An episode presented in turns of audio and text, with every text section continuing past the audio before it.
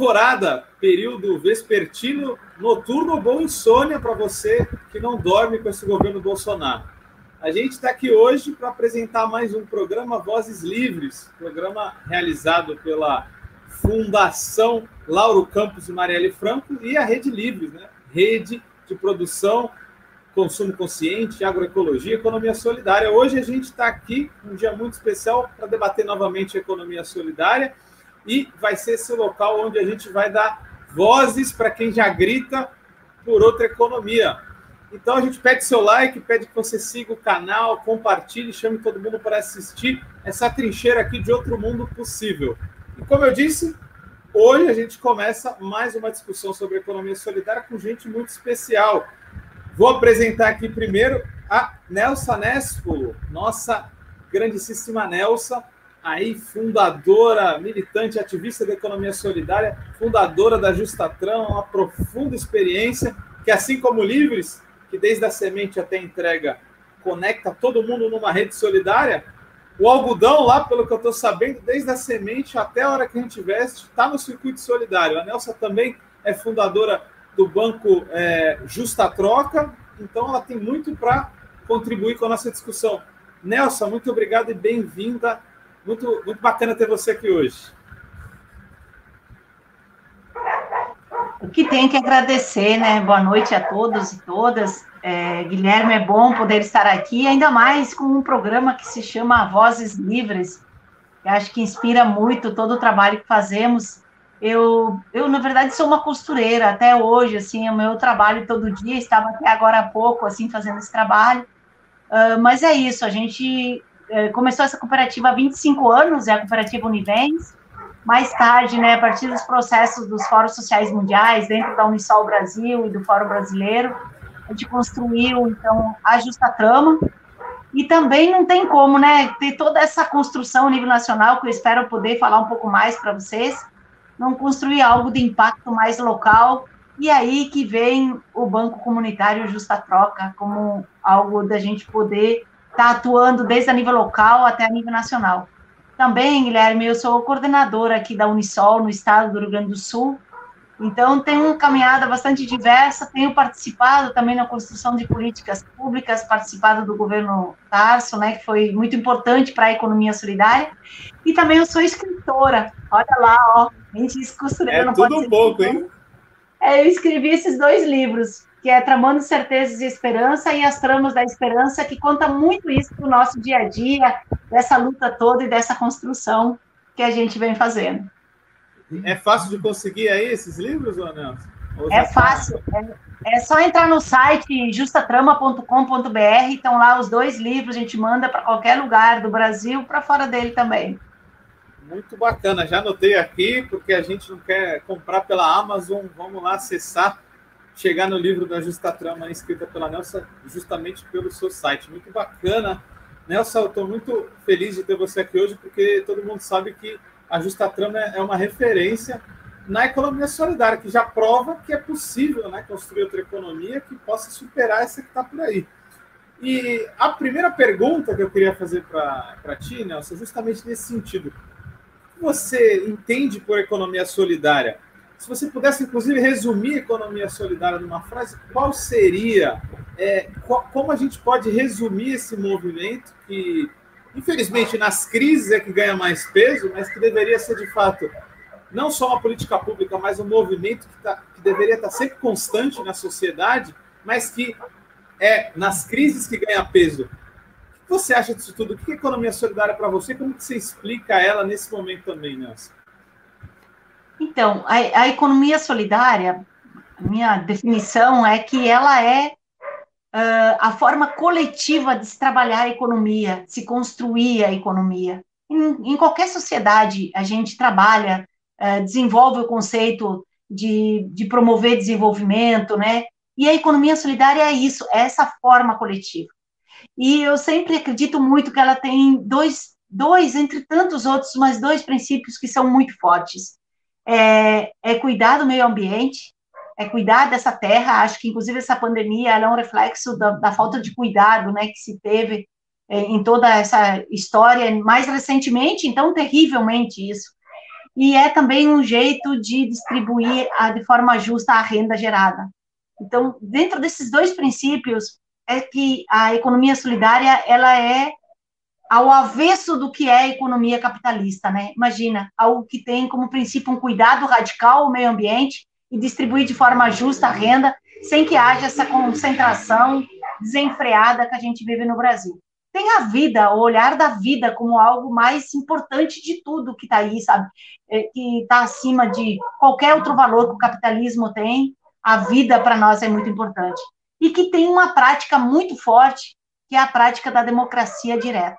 Acho que esse elemento ele é muito importante, porque a gente não ter é, formas de decidir que tu vai delegando a outros, não. Na, na, economia solidária, a gente decide de forma direta, isso acho que é um princípio bacana da gente, é, bacana e fundamental, da gente construir, ter, embasar princípios de uma sociedade diferente. Então, a economia solidária, ela é isso, e a gente pode estar em qualquer campo, né? Economia solidária, ela acontece no meio rural, ela acontece no meio urbano, são cooperativas, associações, grupos informais ou formalizados por outras formas também, que gera a sua renda. E a renda não é só é, gerar um produto, pode ser também um serviço, pode ser também construir conceitos. É isso tudo que é a economia solidária. É a vivência de um outro mundo possível. É esse o conceito fundamental, que é o que nos anima e que pode estar com todo mundo. Ela não é para os pobres só ela é para qualquer, qualquer trabalhador, qualquer pessoa que queira viver a sua vida do ponto de vista de, de promover desenvolvimento de forma coletiva. Não existe economia solidária individualista, né? Sempre ela é coletiva, porque o coletivo é que nos transforma, o coletivo que nos faz ser pessoas diferentes e o coletivo que nos faz nos desprender daquelas mesquinhez que tem o sistema capitalista. É o coletivo que nos faz mudar nossa personalidade, uma personalidade de pessoas mais humanas, mais, mais é, democráticas, né, que vai colocando valores que a gente não aprende muitas vezes na escola e nem na família. É o coletivo que é importante. Muito bom, Nelson. Eu concordo muito com a sua fala. Acredito também que a economia solidária tem que ser uma tática dessa construção de outra economia, já que apesar de no imediato ser importante dar emprego para as pessoas, quando a gente dá um emprego com um patrão, nunca é emancipação humana, né? A economia solidária dá essa capacidade da gente mesmo criar é, as saídas para os nossos próprios problemas, né? Com bens, com serviços, com é, circuitos econômicos, enfim, a economia solidária pode prover tudo isso. É, assim a gente fecha o primeiro bloco e a gente vai para o segundo, a gente vai estar discutindo mais com a Nelson aqui. Deu um corte aí, pessoal? Então vou para o segundo bloco. Vamos lá. Olá, pessoal. Voltamos aqui para o nosso segundo bloco do nosso programa Vozes Livres. É, vamos continuar aqui o bate-papo com os nossos convidados. Queria chamar de novo a Nelsa para estar tá respondendo uma pergunta, para estar tá, assim pensando é, formulando uma resposta que as respostas nunca são fáceis. Né? Essa pergunta também não é muito simples. Você acha, Nelson, que a economia solidária pode contribuir para a superação da crise atual? Além disso, ela poderia ser uma alternativa sistêmica para a organização do trabalho, já que hoje as velhas táticas que a gente tinha parecem não funcionar mais, né? já que a gente tem um tipo de trabalho uberizado, vigiado, aí super desregulamentado, parece que as mesmas táticas não funcionam. A economia solidária pode ajudar nisso? E dentro dessa pergunta, tem experiências que já, já mostram que isso de fato é possível, que não é só blá blá blá? O que, que você acha, Nelson, disso tudo? Então, eu, eu acho que a economia solidária não só pode, como já está ajudando. Nós temos uma, uma história de uma caminhada que já é, já temos algumas décadas acumuladas mostrando essas iniciativas e a partir sempre de práticas, né? Economia solidária, por mais que a gente escreva, por mais que tenha muitos conceitos é, já elaborados, ela é a prática do dia a dia, é demonstrar que é possível, sim. E eu sou, não posso não falar isso, né? Eu estou numa cooperativa que a gente construiu há 25 anos. Nós estamos há 25 anos nessa cooperativa de mulheres, são todas mulheres costureiras, aqui na Zona Norte de Porto Alegre, E é exatamente demonstrando isso, que a gente pode viver, que a gente pode trabalhar de forma coletiva, a gente pode promover desenvolvimento local, e que a gente pode promover e também repensar a sociedade de uma outra forma. Sabe, Guilherme, quando a gente foi tocando a cooperativa aqui e ela foi se viabilizando, as pessoas diziam assim, é, mas é que é muito local, né? É ali no bairro, todos moram, aqui todas moram perto, sabe? A gente vai a pé, é, trabalha é, nesse espaço coletivo, daí vai para casa, almoça em casa, sabe? Então é, é tudo muito aqui a nível local para poder impactar também. E eu acho que isso também é uma das dos elementos importantes que fundamentam da gente estar nesses 25 anos como uma cooperativa que tem sua autonomia, que tem a democracia direta, que tem assembleia todo mês com a presença de todo mundo, e que a gente vive e sustenta ela de forma muito autônoma, assim, a gente não tem independência financeira, né, e a gente faz uma produção muito diversa. Mas, ao mesmo tempo, o pessoal ia falando, puxa, mas isso é local, agora nós temos que pensar mais no Brasil, imagina algo mais impactante. E foi nesse, exatamente nesse olhar que a gente construiu a Justa Trama, sabe? De poder demonstrar que essa prática, ela pode se reproduzir para a gente pensar um outro sistema, um outro modelo. E que a gente pode entrelaçar, que é possível costureira estar tá junto com o agricultor, agricultor estar tá junto com empresa recuperada, artesão poder estar tá no meio disso tudo, sabe? E isso a gente conseguiu já há 16 anos, é, que é a Justa Trama, né? Imagina, você, uma costureira que senta lá junto com um agricultor que tem uma prática de agroecologia, de plantar o algodão sem veneno, quando 25% dos agrotóxicos do mundo são aplicados no algodão, e que esse contamina, esse agrotóxico contamina os rios, a água, e a gente está vivendo um governo, inclusive, que nesse, desde o período do Temer até agora, são 701 agrotóxicos que já foram liberados, a grande maioria, além de todos os que a gente já tinha, liberou mais esses, e esses, a grande maioria, são proibidos na Europa, mas aqui ele abriu a porteira para vamos contaminar mesmo. Nem a natureza é importante, nem a vida é importante. E a gente está aí dizendo não, a vida é importante. Além de comer produtos orgânicos, nós precisamos nos vestir também com, com roupas orgânicas, porque as pessoas, Guilherme, na hora das suas escolhas, elas têm duas opções, a roupa sintética ou, ou de algodão, e elas escolhem a roupa de algodão, achando que é a melhor escolha, porque não tem a informação de que no algodão tem todo esse agrotóxico que a gente está colocando aqui. Então, a gente quer chegar a também dar essa informação, por isso que esse espaço de vocês ele é muito importante. Poder chegar até as pessoas a informação de que quando ela está com uma camiseta que não é que nem essa que eu estou usando, orgânica, ela está cheia de veneno e que dorme e que compra sua roupa íntima é, também toda ela contaminada, sabe? E que é possível fazer uma roupa orgânica. E que Ô, é possível. Oi. Nesse sentido, até gostaria de te perguntar: a gente tem dados, por exemplo, que falam, poxa, a gente toma 7 litros de agrotóxico por Isso. ano. Né? Quantos quilos de agrotóxico a gente veste por ano. Você tem noção? Quão perigoso Não, mas isso também poderia falar Com certeza, gente? com certeza, Guilherme, isso é um bom desafio e eu posso te prometer que nós vamos buscar esse dado, porque é algo muito alarmante. Você imagina que um quilo, um litro de agrotóxico, ele contamina um bilhão de litros de água? E o Brasil, ele é, ele, ele, ele tem muita, uma concentração, 12% da água doce do mundo está situada no Brasil. Então, quando se joga, quando joga o agrotóxico numa plantação de, de alimento, ou quando joga num plantio de algodão, está contaminando a terra. Essa, essa, quando vem a chuva, junta isso que está na terra e vai para os rios, vai para a água, quando a gente lava a nossa roupa, vai para a água. Então, a gente está contaminando todo o planeta. Por isso que quando a gente fala que as pessoas escolhem uma roupa e elas olharem e escolherem uma roupa orgânica, é uma escolha pessoal, sabe? Ninguém te obriga a usar uma roupa. Então, a gente quer chegar no Brasil inteiro com essa cadeia da justa trama para que mais gente possa ter opção e também que as pessoas tenham a informação. Então, essa construção que a gente tem lá no Ceará, sabe, plantando o algodão na cor cru, na cor natural, uh, depois lá no Mato Grosso do Sul, que é num assentamento, de 3 mil famílias, temos um núcleo que planta o algodão dessa cor que eu estou usando, porque essa cor que eu estou usando é a cor do algodão que nasce já dessa cor. Ele não tem tingimento, né? Ele, ele é dessa cor e a semente dele no ano seguinte é plantada de novo nessa cor. E a gente jun, juntar, sabe, a empresa recuperada lá de Minas Gerais, os mineiros, sabe? A gente poder trabalhar junto, fazendo fio, fazendo tecido, trabalhar junto com um artesão lá de Rondônia, que faz os botões que acompanham as nossas peças. Mandamos para lá os retalhos e eles fazem as bonecas, fazem indígena, fazem uh, os personagens brasileiros. E nós aqui, os gaúchos, né, as gaúchas, uh, construindo essa cadeia, porque aqui a gente cria roupa, aqui a gente corta, confecciona, personaliza. Aqui nós temos o tear também, que é onde a gente produz a malha, né, que é feita as camisetas, e o tecido é que é feito lá em Minas.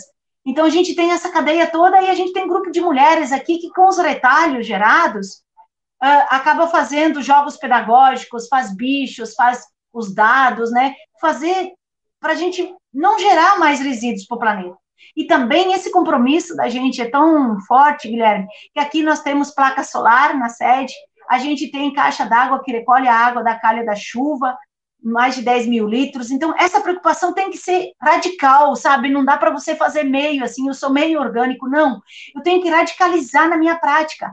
E a gente vai fazendo uma atrás da outra, e quando a gente vê, a gente está nesse processo de construir um mundo diferente.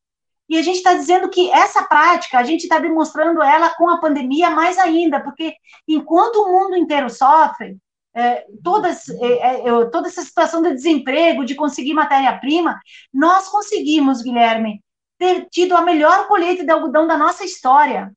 Esse ano foi um ano que vieram, esse ano de 2020 foi um ano que teve chuvas regulares. Os agricultores, assim, foi um ano de muita felicidade com a colheita. Inclusive agora no Mato Grosso do Sul, que é o período de colheita. A gente conseguiu produzir mais de 100 mil máscaras orgânicas que chegaram para cada uma das pessoas, sabe, poder usar um produto orgânico. Isso é algo muito importante, que você não está contaminando a sua boca, o seu nariz, o seu jeito de respirar. E aí, só para ampliar um pouco essa pergunta também, então, é com essas práticas que a gente está transformando, sabe, dizendo que com pandemia ou sem pandemia, nós estamos aqui presentes, nós estamos comercializando, sabe? A gente não parou nesse tempo todo de produzir, de poder oferecer às pessoas essa alternativa. Assim como eu acho que as práticas dos bancos comunitários, hoje o Brasil, com mais de 113 bancos comunitários, vem aqui para demonstrar que é possível nós trabalhar de outra forma com, com as finanças, com o dinheiro, desmistificar esse real, né, e ver que dá para trabalhar com uma outra moeda. Tá aí as cooperativas de crédito trabalhando. Eu acho que nós temos práticas tão diversas, são os catadores, sabe, que vêm é, tentando coletar aquilo que foi deixado do lado, transformar isso em sua renda, isso é economia, sabe? Então, essas práticas diversas são importantes com Olha, a pandemia e sem a pandemia. A, a Nelson trouxe um monte de iniciativas que estão acontecendo, né? Então, você que está aí preocupado, eu acho que não tem nada de bom acontecendo, pelo contrário, a gente,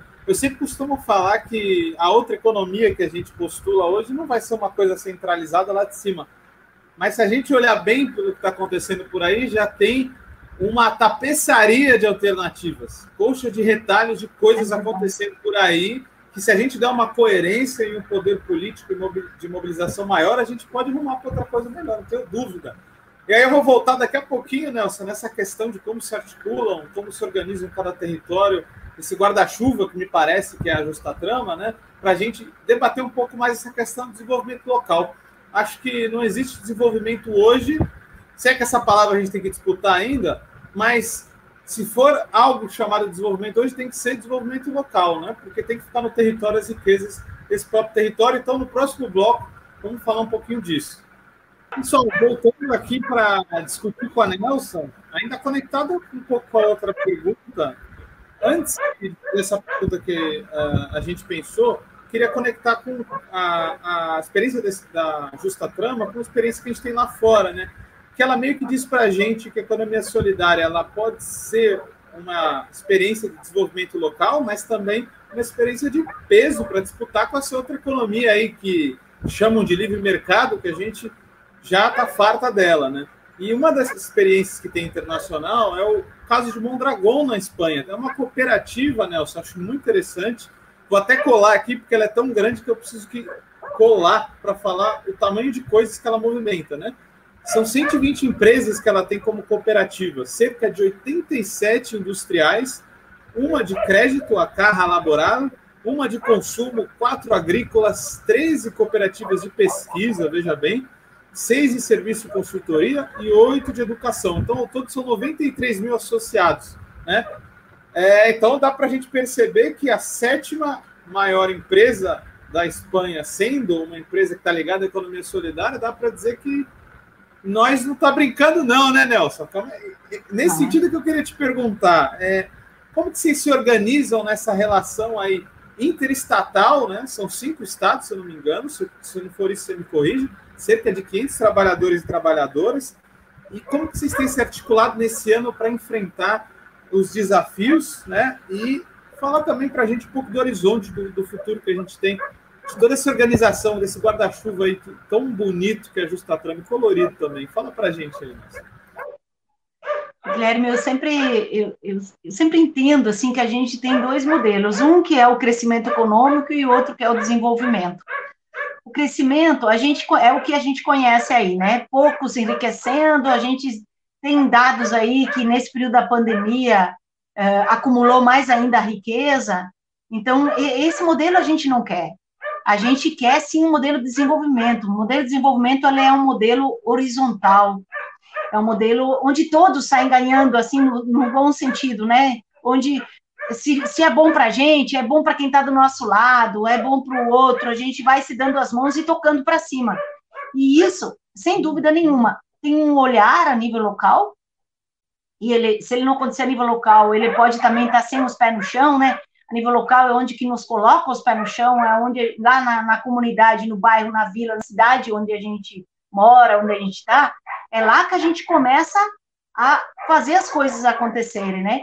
E é lógico que a gente também tem que pensar numa estratégia nacional. Por isso que a estratégia que a economia solidária tem das redes e cadeias é uma estratégia de desenvolvimento nacional. E como é que a gente se junta respeitando as particularidades de cada lugar.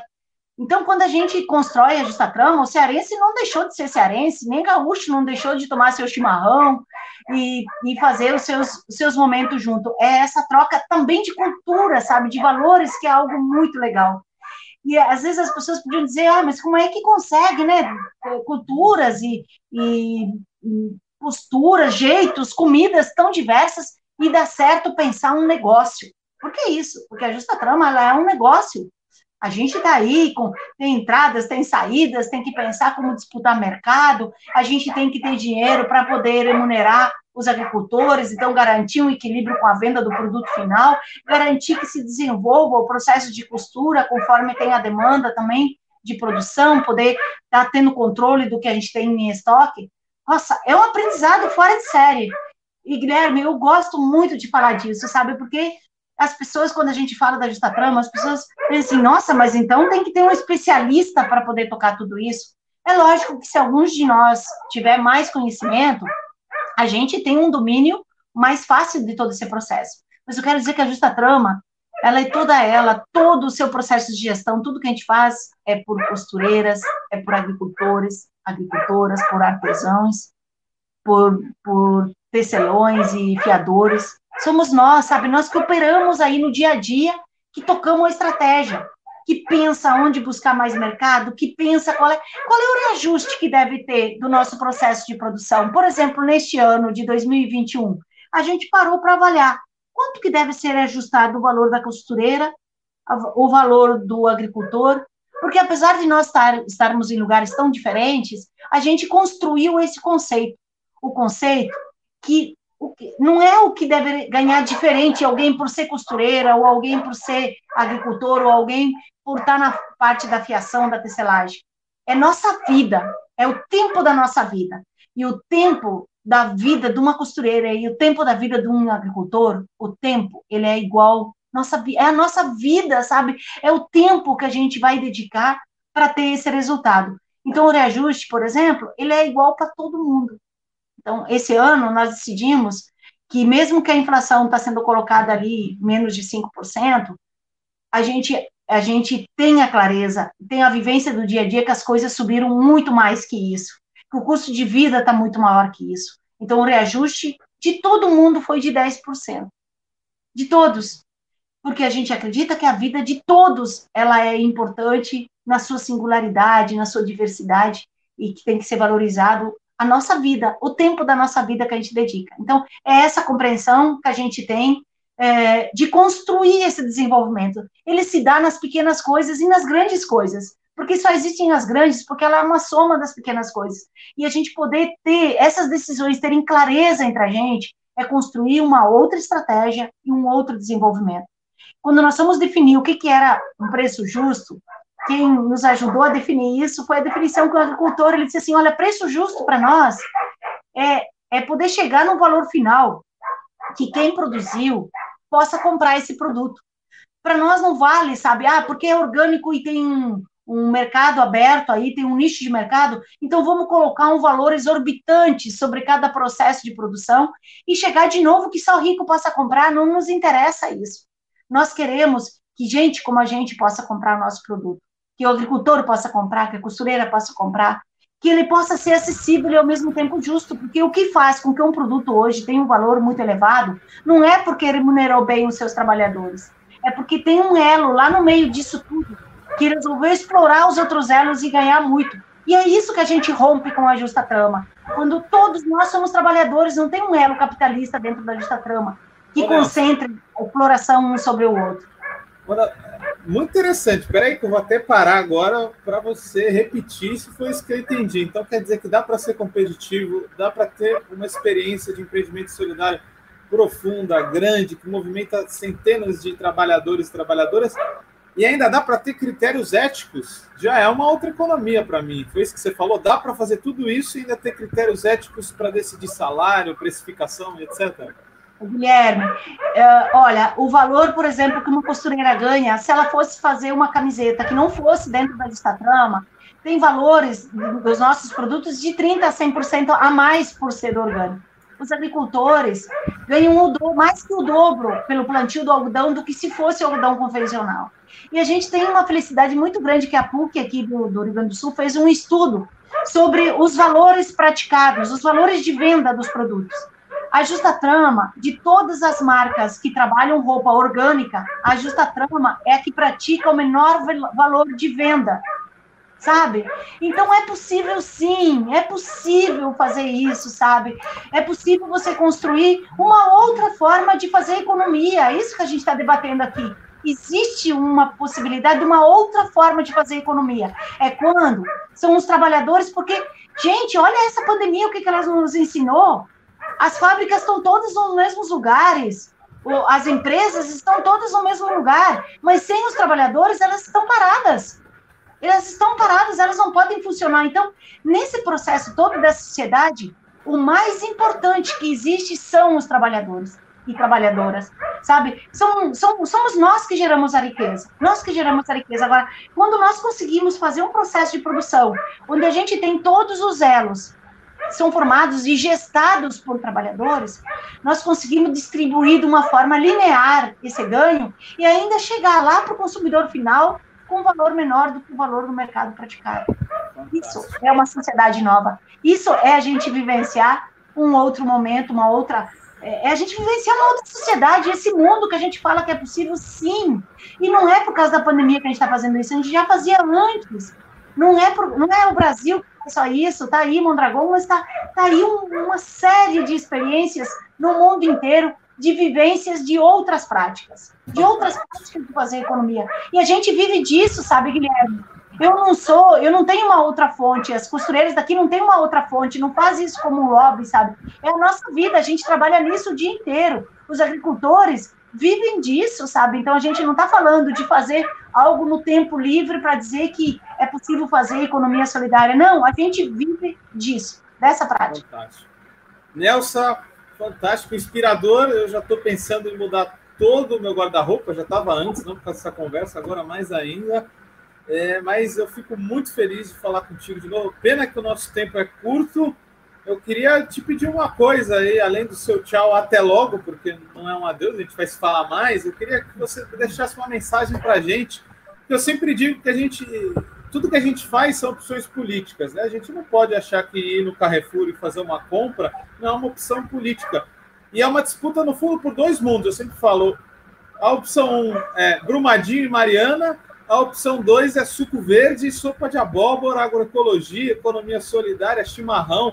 É isso aí. Temos esses dois projetos em disputa. Se a gente for pensar nesse sistema que se consolidou com a Revolução Industrial, que precisou da roupa, da indústria têxtil, que essa indústria, inclusive, fundamentou uma economia da escravidão né, na América Latina inteira, principalmente, aliás, na América do Norte também, nos Estados Unidos, né, com a indústria do algodão, aqui com a indústria açucareira.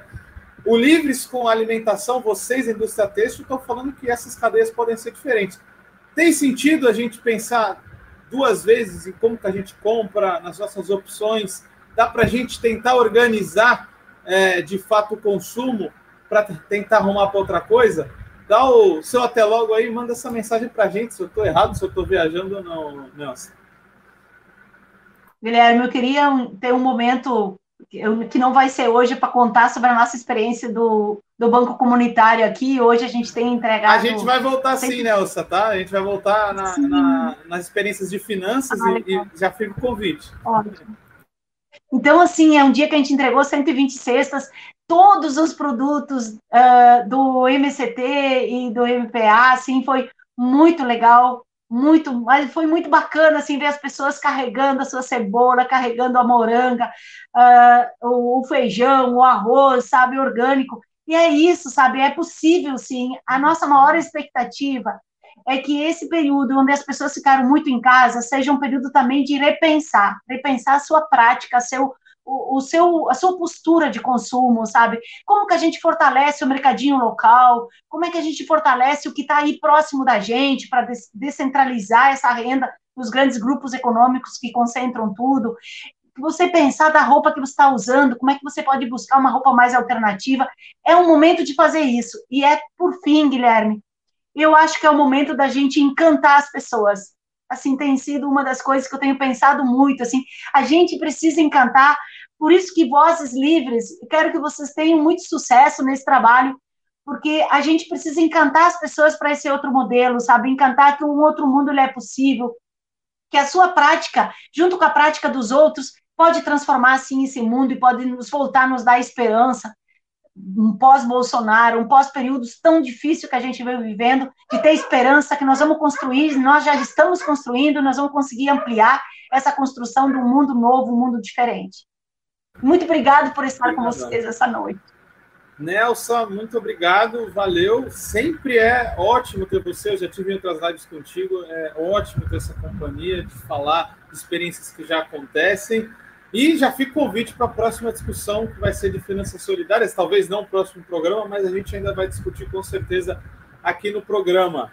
E é assim que eu me despeço aí de todos. É, fica o convite para todo mundo é, de curtir o canal, de passar para os amigos, passar para sua rede solidária, passar para todos que você conhece esse episódio e os próximos para que a gente esteja junto e possa chegar em mais pessoas, mais corações e fazer a tão necessária transformação solidária. Semana que vem tem vídeo novo, então fique com a gente, acompanhe nosso canal. Toda semana tem novo conteúdo. Vozes livres. Até lá!